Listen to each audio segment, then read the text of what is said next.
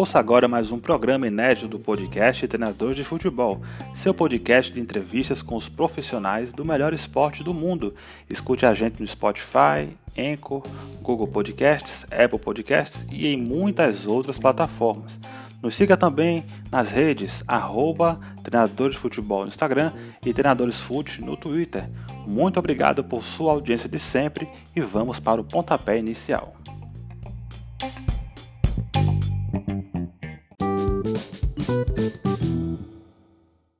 Fala pessoal, galera da TF, como vocês estão? A gente está aqui hoje com mais um episódio inédito do nosso podcast Treinador de Futebol para falar com esse professor que já é um grande conhecido nosso, já participou aqui de entrevistas, de debates também com os treinadores, sempre trazendo a sua opinião. E agora está trabalhando mais uma vez lá no futebol saudita, vai falar um pouco da, da experiência atual. Professor Luiz Aluar. Professor, mais uma vez, obrigado aí novamente por ter atendido nosso convite. Seja bem-vindo mais uma vez aqui ao nosso bate-papo. Neto, muito obrigado. É um prazer novamente estar participando. A gente, a gente falava anteriormente o quanto é importante a divulgação do trabalho de quem está fora, né, cara? E essa bandeira que a gente leva aqui no exterior para tentar recuperar um pouco do prestígio do treinador brasileiro. E vocês sempre dando muita força né, para a divulgação do nosso trabalho. Então, fico muito feliz de da gente bater esse papo e, e trocar essas informações hoje. Valeu, professor. E a gente queria começar perguntando sobre o presente, né? O senhor está novamente aí disputando a divisão 2, né? Da Liga Saudita, que é equivalente à terceira divisão nacional. Já disputou anteriormente, conseguindo acesso, conseguindo título. Eu queria lhe perguntar como é que está sendo a experiência no, no atual clube, né? Como é que foi o, o contato, né? A, como é que está sendo o seu trabalho atual, a, até quando vai o contrato também? Como é que está sendo esse, esse período? É, nós estamos aqui já há bastante tempo, né, Neto? É, nessas indas e vindas aí já vão mais de 35 anos. É o meu sétimo clube saudita que eu estou dirigindo e 11 temporada que eu tenho a oportunidade de participar. Como você bem falou, nós temos hoje funcionando na Arábia Saudita quatro divisões, equivalente à Série A, B, C e D do Brasil. É um momento histórico para o futebol saudita e eu, particularmente, que frequento esse país desde 1987, estou muito orgulhoso de estar aqui agora e participar e ver esse momento. Né? Pela primeira vez, o mundo realmente está está enxergando a Arábia Saudita como um centro de futebol. É um processo que está tá sendo desenrolado há muitos anos, um investimento sendo feito cada vez maior e culminando com esse, com esse ano em que é, foram feitos é, investimentos é, a nível de Europa para trazer os maiores jogadores do mundo para cá, fortalecendo assim o campeonato como um todo, mas é, isso acaba respingando em todas as divisões os olhos do mundo estão para a Arábia Saudita hoje participar dos campeonatos, mesmo sendo na, na Série C ou na, na Divisão 2. É motivo de muito orgulho para nós, porque a coisa está acontecendo aqui e nós temos hoje jogadores, treinadores do mundo inteiro participando do Campeonato Saudita. O investimento está sendo muito, muito grande em todas as divisões. Então, para qualquer profissional, é, é, muito bom estar tá aqui.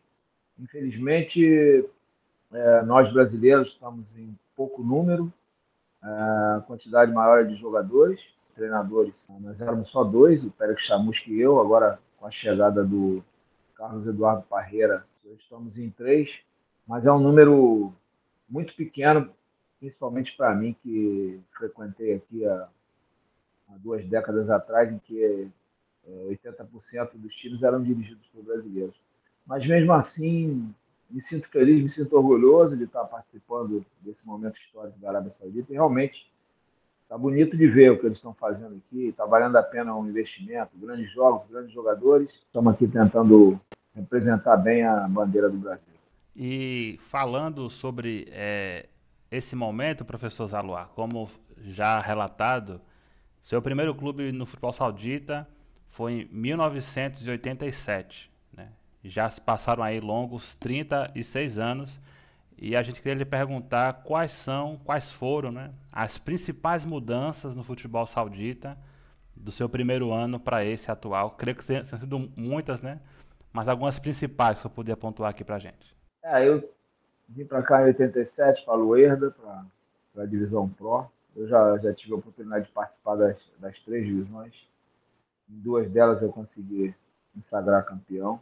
Te digo que porra, a diferença é assim, surda, porque naquela época, 36 anos atrás, se a gente parar para pensar, não existia internet, não existia TV a cabo, não existia nem satélite, não, existia celular. Então, você imagina o que, que era um, um país fazer futebol é, praticamente sem ter notícias do resto do mundo, né? Porque os jornais daqui não, não se falavam de futebol. Então, o futebol aqui começou do zero, né?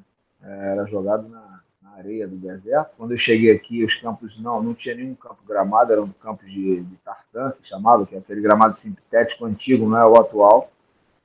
E os jogadores não eram profissionais, então, você tem uma ideia, eles não tinham obrigação de treinar. Tinha, inclusive, que fazer treinos bem motivacionais para que eles não fossem embora. Se desse treino físico muito puxado, eles não vinham, faltavam, não aparecia, então não era obrigado a treinar, eram amadores. E hoje, a gente vê o mundo voltado para a Arábia Saudita. Alguns dos maiores jogadores do mundo estão aqui hoje. O Campeonato Saudita, Saudita tem uma média de 40 mil pessoas em cada jogo da Liga Pro. O profissionalismo está tá inserido totalmente no futebol saudita, não, não existe mais amadorismo e, em todas as divisões, nos jogadores profissionais. Os campos do mais alto nível, seja em qualquer dessas divisões, é, os campos são melhores até do que muitos campos aí no Brasil. O investimento em estrutura é absurda de, em termos de, de, de apoio financeiro para os clubes e para os atletas. E grandes profissionais do mundo todo trabalhando aqui agora. Né? Você, você vê treinadores alemães, italianos, brasileiros, argentinos, portugueses, e vindo para cá, introduzindo suas metodologias, é, trazendo profissionais da comissão técnica com equipamentos de última geração. Isso é como se nesses anos aí, nesses 35, 40 anos, eles começassem do zero e hoje se tornarem uma grande potência do futebol através do, do investimento que foi feito é, em tudo isso, em infraestrutura. E agora culminando com a vinda desses grandes, grandes eh, jogadores, principalmente expoentes aí do, do mundo do futebol, competindo com mercados que jamais se imaginava poder competir, que é o mercado europeu. Então, tem jogadores que preferiram vir para cá do que continuar na Europa. Então, quando que se imaginaria isso há, há 35 anos atrás? Eu fico assim, eu sabia, eu, eu acho até que uma vez a gente conversou sobre isso, eu falava para você eh, aí no, nosso, na nossa entrevista que em breve a Arábia Saudita ia, ia mostrar ao mundo a capacidade do seu investimento. Estava tava um pouco certo do que eu estava falando, porque realmente o investimento compensou e hoje a gente vê assim, esse, boom aí do, do futebol saudita e a gente fica feliz de estar aqui nesse momento testemunhando isso. Imagine, professor, é, sobre essa atmosfera, né, como o professor falou agora há pouco, né? A, o futebol saudita ele vive um momento diferente, né? É, estrelas mundiais começaram a se transferir, né, para os clubes. Começou com o Cristiano Ronaldo, né, na, há um tempo atrás. E esse ano veio Benzema, Kanté, Neymar, né? E tantos e tantos outros, né? Muitos jogadores brasileiros também espalhados por vários clubes. E não foi também diferente, professor Zaluar, com os treinadores, né? Temos treinadores aí que já passaram por, por Premier League, por ligas mundiais muito pesadas, né? Que, como o professor falou, foram disputados aí no mercado e foram para o mercado saudita, né? Tivemos aí também o retorno do, de outros treinadores que já passaram, exemplo do Jorge Jesus, né? E, e, tantos e tantos outros, né? Eu queria lhe perguntar, professor, como é que está sendo essa nova vivência, no, nova atmosfera no futebol saudita? É, e que, como o senhor imagina também que a competição vai evoluir, haja vista que o principal objetivo deles é sediar o Mundial de 2030? Acho que a atmosfera né, é a melhor possível assim, para todos nós. Né? É, em todas as, as, divisões, a gente vê treinadores de, do mundo todo querendo vir para cá. É, e, e, e, os campeonatos muito disputados. Você tem uma ideia na, na Liga Pro, é, que é, é, o campeonato que está o Cristiano Ronaldo, Kanté, Benzema e o Neymar. É, os times têm direito de trazer oito jogadores não sauditas e mais um que é meio saudita, que eles chamam aqui de Mualid, que é tendo pai ou mãe saudita e ele, ele é considerado meio saudita. Então são praticamente nove jogadores estrangeiros podendo participar do jogo de uma vez só. A maioria desses clubes grandes, principalmente os quatro grandes, Hilal, Nasser, Ittihad e, e Arli, receberam um apoio direto da, da federação para essas contratações. Então, são oito, oito estrangeiros, mais esse meio, meio estrangeiro. Na Liga, na Liga 2, é, já passa para sete. E, e, na minha, que é a, é, a Divisão 2, nós temos a oportunidade de trazer cinco estrangeiros. Então, você imagina a quantidade de jogadores do mundo inteiro que hoje estão jogando aqui na Arábia Saudita. E isso tudo funcionando, como eu te falei, com grandes estádios, é, um apoio é, da mídia muito grande.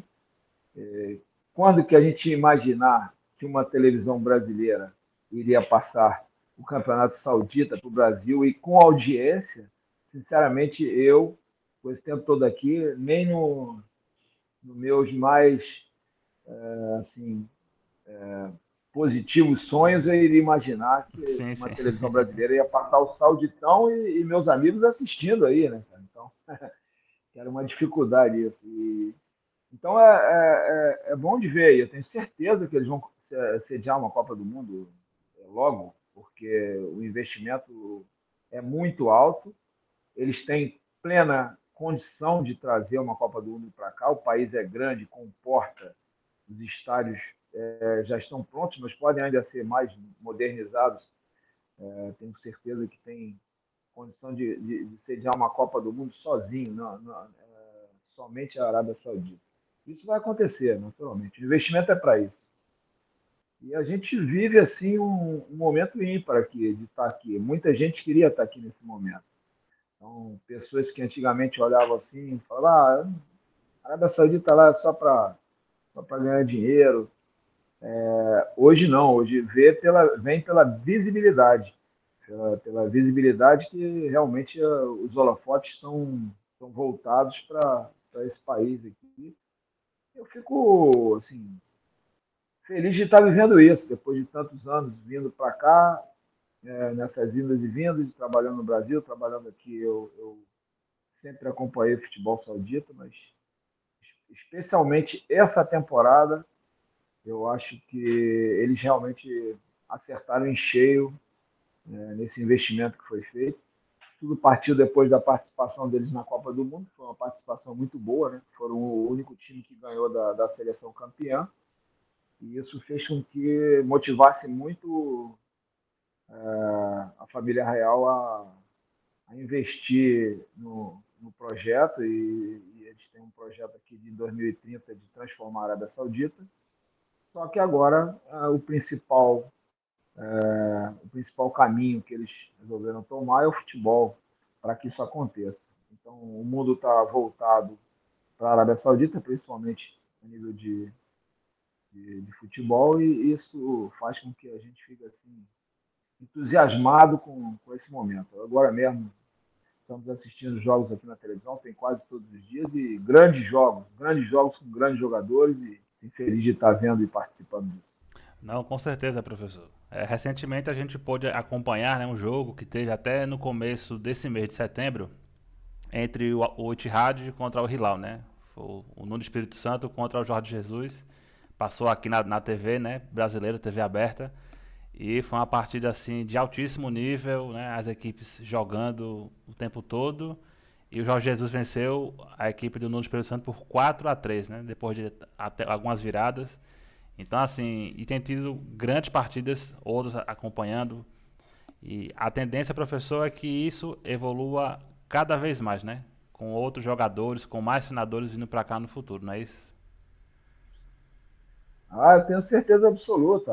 Ainda essa semana que passou, tivemos outro 4x3 do, do Nasser do Cristiano Ronaldo contra o Arley do, do Firmino, também 4x3. É um jogo emocionante. Dois gols do Cristiano Ronaldo, dois gols do Anderson Talisca. E o Nasser venceu por 4x3, mas tudo poderia ter acontecido. E isso é uma, é uma, uma, uma coisa interessante, porque você bota grandes jogadores jogando juntos, né? A tendência é que uh, aconteçam grandes jogos. Mas e, e uma coisa que chama atenção aqui também é a própria postura dos treinadores. Os times estão jogando ofensivamente, estão saindo muitos gols. Os espetáculos estão sendo assim muito, muito agradáveis de ver. Uh, os estádios lotados. Para todo para todo jogo que vai o Cristiano Ronaldo, que vai o Benzema, que vai o, o Neymar, os estádios estão lotados, claro, e eles jogam não não só no, na, na, capital e, e na, na, outra grande cidade que é Jeddah, eles jogam nas cidades menores também. E isso faz com que o público vá, a televisão transmite aqui, nós temos acho que são oito canais transmitindo a divisão Pro e a, e a, e a 2 e a 1 e a gente vê futebol todos os dias aqui. Eles, a federação, inclusive, bota é, os jogos de uma divisão nos dias e nas outras divisões no outro, e acaba a gente vendo futebol todos os dias. Então, a, tendência sempre é grande jogo. O campeonato está muito nivelado, lá em cima, principalmente, os quatro grandes com o investimento que foi feito. É, Hilal, Etihad, e o Arley estão lá um, um passando o outro a, a, todo momento, e tem também o, o destaque aí dos de menores de menor investimento, que é o, o Taon, que é do, do Pérez Chamus, que está muito bem também, está embolado lá com eles. Então, um campeonato que vai ser decidido nas últimas rodadas. Nas outras divisões também, a gente tem visto grandes jogos. Até a, a nossa começou agora, tem duas semanas. E tem grandes jogadores aqui, brasileiros é, e, e, de várias nacionalidades estão aqui, estão jogando e realmente o futebol saudita está tá numa, tá numa crescente enorme. E eu acredito que em breve vai, vai melhorar ainda mais. Legal, professor. É, só uma perguntinha, como é que é a pronúncia correta do time que você está atualmente? Aldil, é, é com J. É com J, é, mas né? é, o som é D, o som é D, é Dil, né? Eles falam ah. com, com D. É. O Dil, o Dil é um time tradicional, ficou muito tempo na, na Divisão 1, só que uh, num percalço aí de, do ano retrasado, eles vieram para essa divisão. A gente teve alguns, alguns contatos aí para outra divisão, mas eu preferi tentar abraçar esse projeto de reestruturação de um clube, como eu fiz lá no Alcodute, que hoje está lá na, na Pro, né, que foi o meu último clube. A gente veio para cá, trouxe minha comissão técnica e cinco jogadores e estamos começando um trabalho para de, de, reestruturação e eu, eu, eu, eu, continuo acreditando que o trabalho do treinador é um trabalho a longo prazo e, e espero que a gente tenha êxito nesse projeto. E como é que está atualmente, professor, a questão do, do elenco do Audil, a questão do, dos estrangeiros, a preparação para a divisão 2 e o objetivo da equipe principal é o acesso para a próxima divisão? É, o, o Dil, como te disse, ele foi é um time que teve muito. É um time tradicional aqui, bem antigo. Uh, no, decorrer dos anos, com desgaste, com uma série de fatores, eles deram uma caída e há dois anos atrás tiveram um rebaixamento inesperado. Precisavam é, de, de, fazer uma renovação estrutural, né, cara, um trabalho de longo prazo. A gente veio para cá em dezembro do ano passado, terminamos o campeonato, fizemos metade do campeonato Nesse processo, fomos convidados para retornar e renovar o contrato. Eu fiz algumas ponderações para que achavam interessante. Eles aceitaram todas elas. A vinda da comissão técnica, eu trouxe o preparador físico Cláudio Costa, meu auxiliar técnico Luciano Almeida e o treinador de goleiro Nielsen Elias. Juntamente a isso, nós tivemos a possibilidade, né, nova possibilidade nessa divisão de trazer cinco jogadores estrangeiros e nós trouxemos cinco brasileiros, um goleiro, um zagueiro, um meia, um atacante de lado e um centroavante. Então fizemos praticamente tal. Alguns jogadores também trouxemos que já tinham trabalhado com a gente aqui, sauditas. E o Dil tinha um pequeno grupo que realmente a gente via com possibilidade de, de, de nos ajudar a fazer uma grande campanha. Fizemos uma boa pré-temporada no Egito, ficamos 20 dias lá na beira, na beira do canal de Suez, lá na cidade de Ismailia, voltamos para e finalizamos a preparação. Já, já fizemos dois jogos, tivemos uma vitória e uma derrota até agora. Sexta-feira é o terceiro compromisso, mas é um campeonato longo aí que faltam ainda 28 jogos pela frente. Nós vamos até abril sem parar. E o objetivo é o objetivo é acesso. O objetivo é o acesso, não tem outro objetivo. Agora, é, alguns clubes dessa divisão também tiveram um investimento muito alto. Então nós temos concorrentes fortíssimos nesse grupo, mas eu tenho convicção que a gente tem um bom elenco e, e, a possibilidade de fazer uma boa campanha e levar o time de volta à divisão 1. Sensacional, professor Zaluar. Sou um profundo conhecedor do futebol é, saudita, da competição que está disputando, que é a Divisão 2. Recentemente com o Oxdude, né? Você falou agora há pouco que foi. Pronunciei correto? Senhor, você já está falando árabe. Né? Já está, né? Pronto, já estou pegando aqui um mini curso com o professor. É, nesse clube, o senhor conquistou recentemente o título, né? Na temporada de 2021, salvo engano.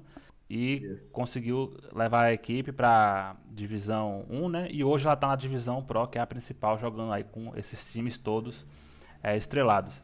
Eu queria perguntar para o professor Zalá um pouco desta campanha, deste título conquistado lá em 2021 e como é que funciona essa competição, a divisão 2? Ela tem fase de grupos, ela tem mata-mata? Quais são assim as particularidades dela? É, por coincidência, ontem o Alcodude veio jogar aqui na, na minha cidade, a gente foi lá ver assim, um trabalho que a gente começou há três anos atrás. Começamos praticamente do zero, era um clube que nunca tinha subido, era um time praticamente semi-amador, mas com, com jogadores com muita qualidade. O que faltava era organizar, estruturar, e nós pegamos o diretoria, conversamos, o presidente jovem, fizemos um trabalho de, de estruturação, né? plantação do profissionalismo lá. Um, ano, um primeiro ano difícil, mas no segundo, com as mudanças e com a conscientização lá do grupo e o potencial dos, dos jogadores, nós fomos campeões até com antecedência, já no segundo ano.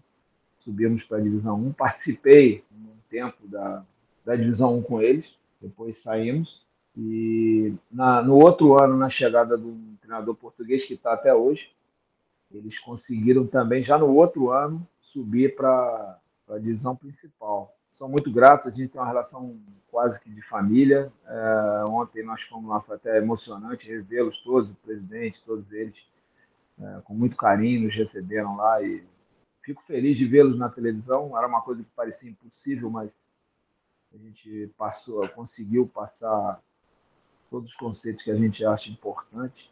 E dá muito orgulho ver aqueles garotos hoje jogar contra o Cristiano Ronaldo, contra o Neymar. Eu falava isso para eles. E quando que imaginar eles, eles lá na televisão agora. E é isso, esse processo foi longo, né? Como eu te disse, acredito, acredito em projeto.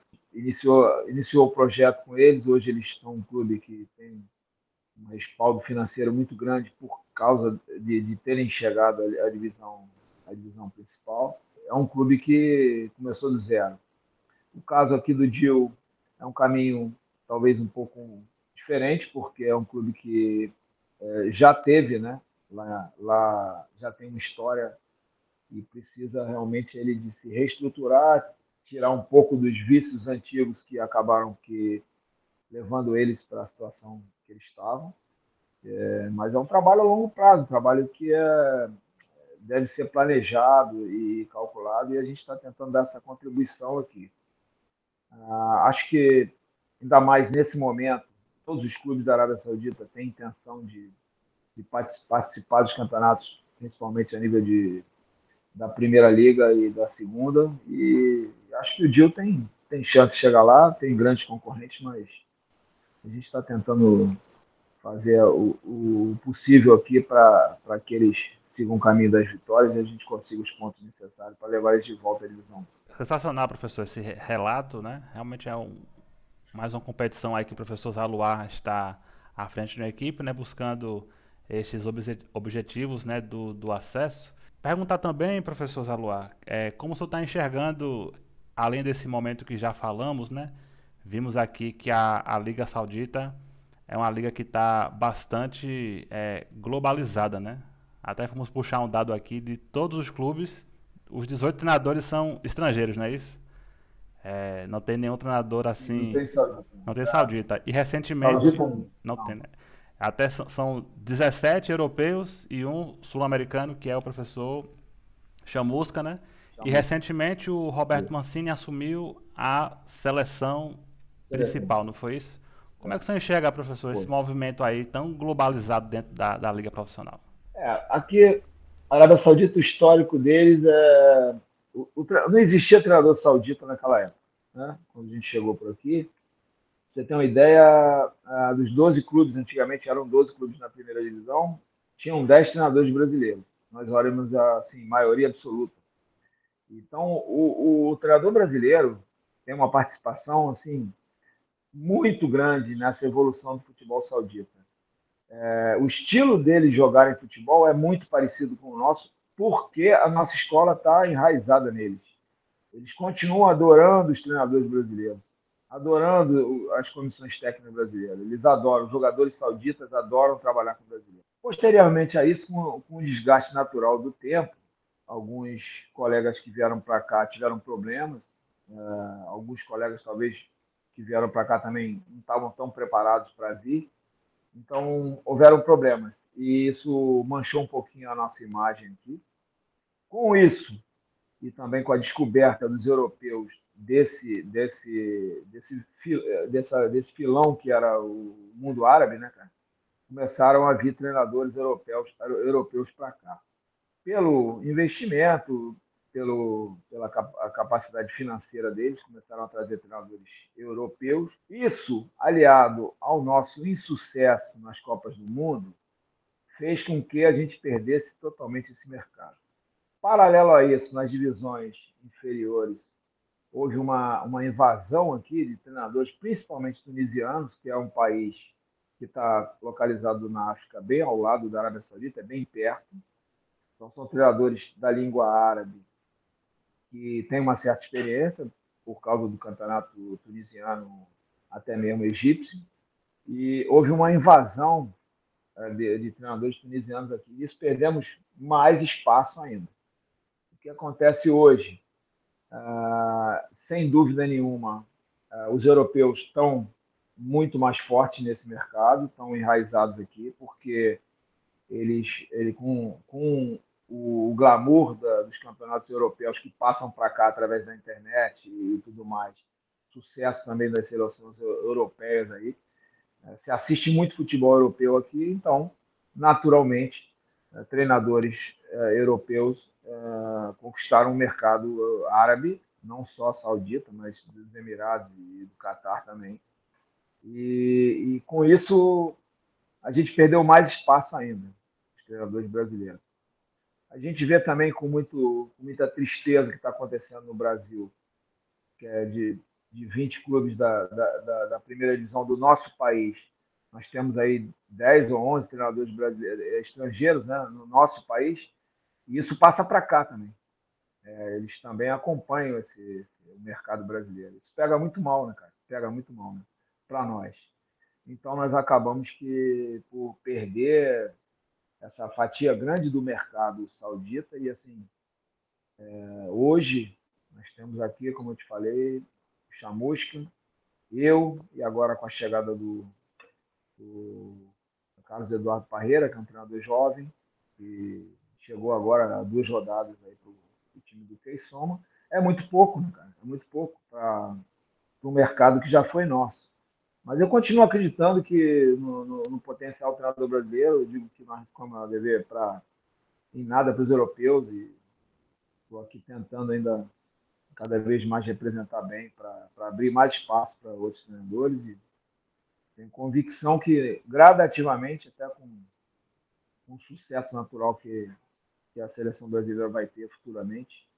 A gente vai é, resgatar pelo menos uma fatia desse mercado e competir de igual para igual com os treinadores europeus.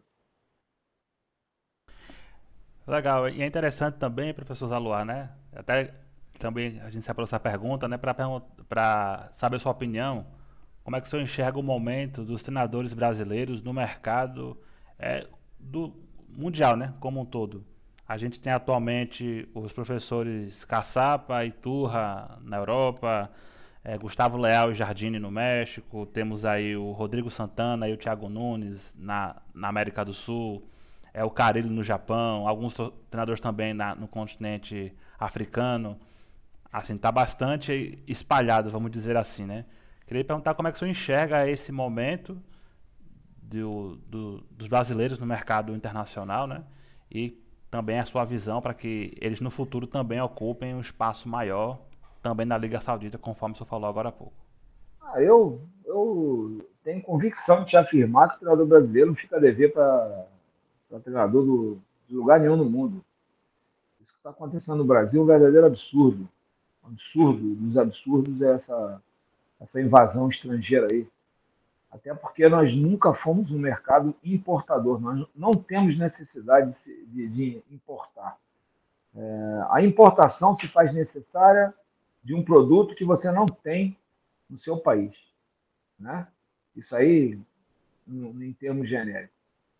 É, por exemplo, o Catar é um país pequeno que não existem treinadores, não existem jogadores. Um país muito pequeno, que a população é menor que a cidade do Rio de Janeiro. Eles precisam importar treinadores, importar jogadores. Agora, um país como o nosso, nós, somos pentacampeões do mundo e temos treinadores espalhados, treinadores brasileiros espalhados pelo mundo todo. Nós temos uma, uma, um curso da CBF que força, que forma mais de 100 treinadores por ano, há muitos anos.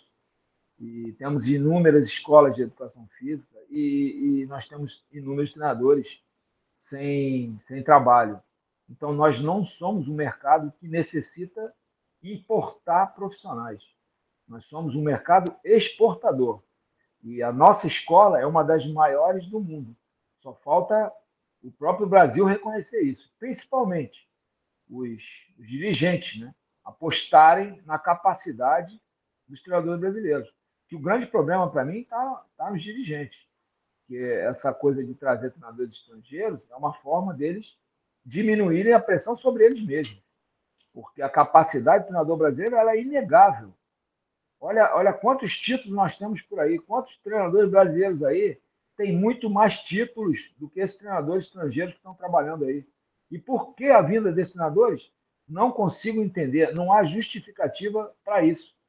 Quem fala que os treinadores brasileiros estão desatualizados não tem consciência da capacidade desses treinadores, não sabe o quanto eles estudaram e, e, o, e o, quanto eles, eles se formaram para isso. Então, eu acho um verdadeiro absurdo. Mas, graças a Deus, é, o mundo é muito grande e, e, o treinador brasileiro, com a sua capacidade, está espalhado pelo mundo todo.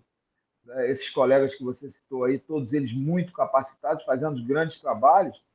E eu, eu te digo, isso aí, esse, essa página vai virar essa página ruim do nosso futebol vai virar. De repente, toda, tudo de mal que acontece na nossa vida e não nos mata, ela nos ensina. Então, talvez isso aí tenha dado um puxão de orelha em todos nós, para nós ficarmos, é, para nós estudarmos mais, para nós nos prepararmos mais e retornar ao, ao, mercado mundial com mais força ainda. Esse é o que eu acredito. Sensacional, professor Zaluar. Perguntando também sobre é, a sua, o seu trabalho atual, né, como já falamos aqui no, no seu clube, Aldeu, falamos aqui antes de começar a entrevista em off sobre a questão do clima, né, para fazer lá os treinamentos.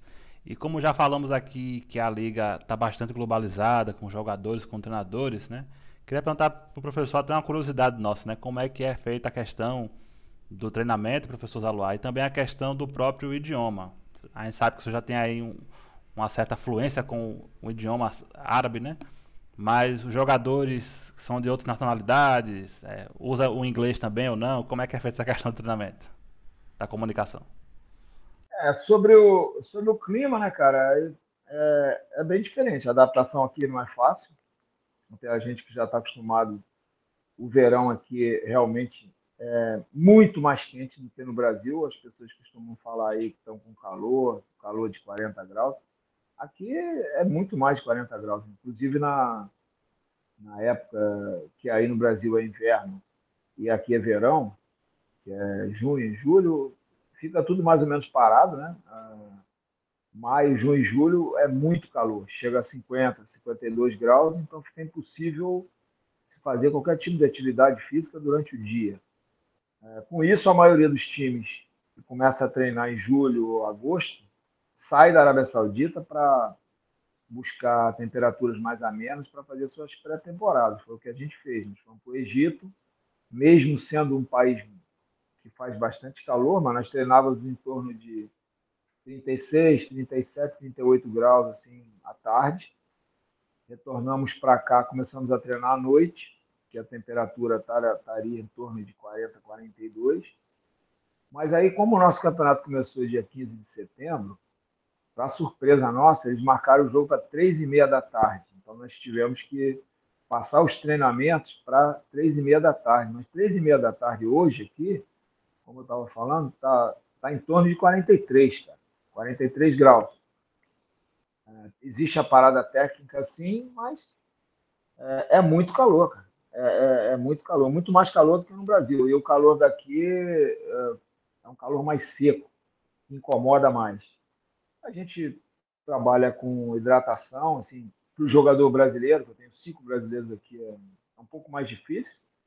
Uh, o zagueiro já estava aqui no passado, está um pouco mais adaptado. Os árabes estão mais ou menos acostumados, né? Porque foram criados nesse clima. E a gente tenta adaptar, né? Tem que treinar no horário do jogo para poder né, que eles estejam preparados, mas os jogos têm sido muito intensos, assim, no final o desgaste é muito grande. Esse é o princípio da adaptação. Nós temos que ser um pouco camaleão pra, no futebol, e é isso. Mas o, o, sobre a língua, é, assim, eu, já graças a Deus, já falo árabe, eu consigo, como são cinco brasileiros e os outros jogadores árabes, é, a gente faz a, faz a, a preleção em, em em duas línguas, né? Falando com os brasileiros e falando os árabes. E jogador de futebol, ele se entende, cara. Eu, eu, eu digo sempre aqui, não, a gente não tem intérprete aqui, e eles se comunicam, e com o tempo, como o brasileiro é muito espontâneo e o árabe também, logo logo depois da pré-temporada eles já estão entrosados, já saem juntos. como é que eles conseguem se entender, eu não sei, mas eles se viram lá e, e, é muito interessante essa integração, porque depois, misturando um árabe com inglês lá com português, acaba havendo uma comunicação entre eles e essa só essa tentativa deles se comunicarem já é muito salutar, porque nas dificuldades né, une ainda mais o grupo, né? E a gente procura incentivar isso. Eu acho, sinceramente, o jogador brasileiro é um jogador que todo treinador quer, quer, quer trabalhar, porque são, são são jovens batalhadores que querem vencer e se adaptam mais facilmente a qualquer dificuldade e aqui não está sendo diferente. Então nós tentamos ajudar da, da, da melhor forma possível, mas a adaptação está é, tá sendo a melhor possível. Sensacional, professor Saluar, saber um pouco mais aí do seu trabalho, da sua trajetória, né, na Arábia Saudita. Mais um, um trabalho, né, que o senhor está é, iniciando e a gente fica na torcida para que seja muito próspero, né? E antes de encerrarmos a nossa entrevista, a gente queria fazer uma pergunta que temos feito para todos os treinadores que temos entrevistado, né? Nesta temporada, que é sobre a seleção brasileira. É um tema importantíssimo, pois está sendo iniciado um novo ciclo, né? 2023 para a Copa de 2026. É, inicialmente a CBF anunciou o professor Fernando Diniz e ainda se tem uma certa é, esperança, vamos dizer assim, da parte da, da confederação para trazer o, o Ancelotti, mas já estão dizendo que ele não vem. Então é uma coisa meio incerta em relação a esse assunto. Mas eu queria lhe perguntar como é que senhor viu esse início de trabalho do professor Diniz e se a CBF de fato deveria continuar com ele até a, a próxima Copa. Primeiramente, muito feliz e, e uh, meu aplauso aí a, a ida do Diniz para a seleção. Tive a oportunidade de estar com ele um mês na, na licença Pro lá da CBF. um cara extraordinário, uma pessoa, assim, uma pessoa humana sensacional. Acho que, estando na mão dele ou na mão do próprio Dorival, a seleção brasileira estaria em ótimas mãos. Mas eu acho que o Diniz, pela forma que ele vê futebol, que ele pensa futebol, ele pode introduzir uma modificação importante, que é da gente resgatar a nossa escola de futebol, né? Uma escola de toque de bola, uma escola que valoriza a técnica. E, e eu acho que o Diniz talvez seja a pessoa indicada para fazer essa retomada da nossa identidade é, de jogar futebol. Ah, acho que dificilmente com o andar das eliminatórias vai haver a vinda de um treinador estrangeiro, que eu espero, torço e acho que não, não vai acontecer. É, e o melhor caminho seria dar tempo ao Diniz para ele introduzir o que ele pensa de futebol, que é uma, uma, uma linha de raciocínio muito interessante, que eu tive a oportunidade de conviver com ele, sei. E eu acho que a futebol brasileiro é dos brasileiros. E a seleção brasileira é para ter os melhores brasileiros na sua seleção, sejam jogadores, sejam treinadores. E, e eu acho que isso aí é uma, é uma verdade que não pode ser esquecida. É uma seleção brasileira, dos melhores brasileiros. E torço muito para que isso aconteça.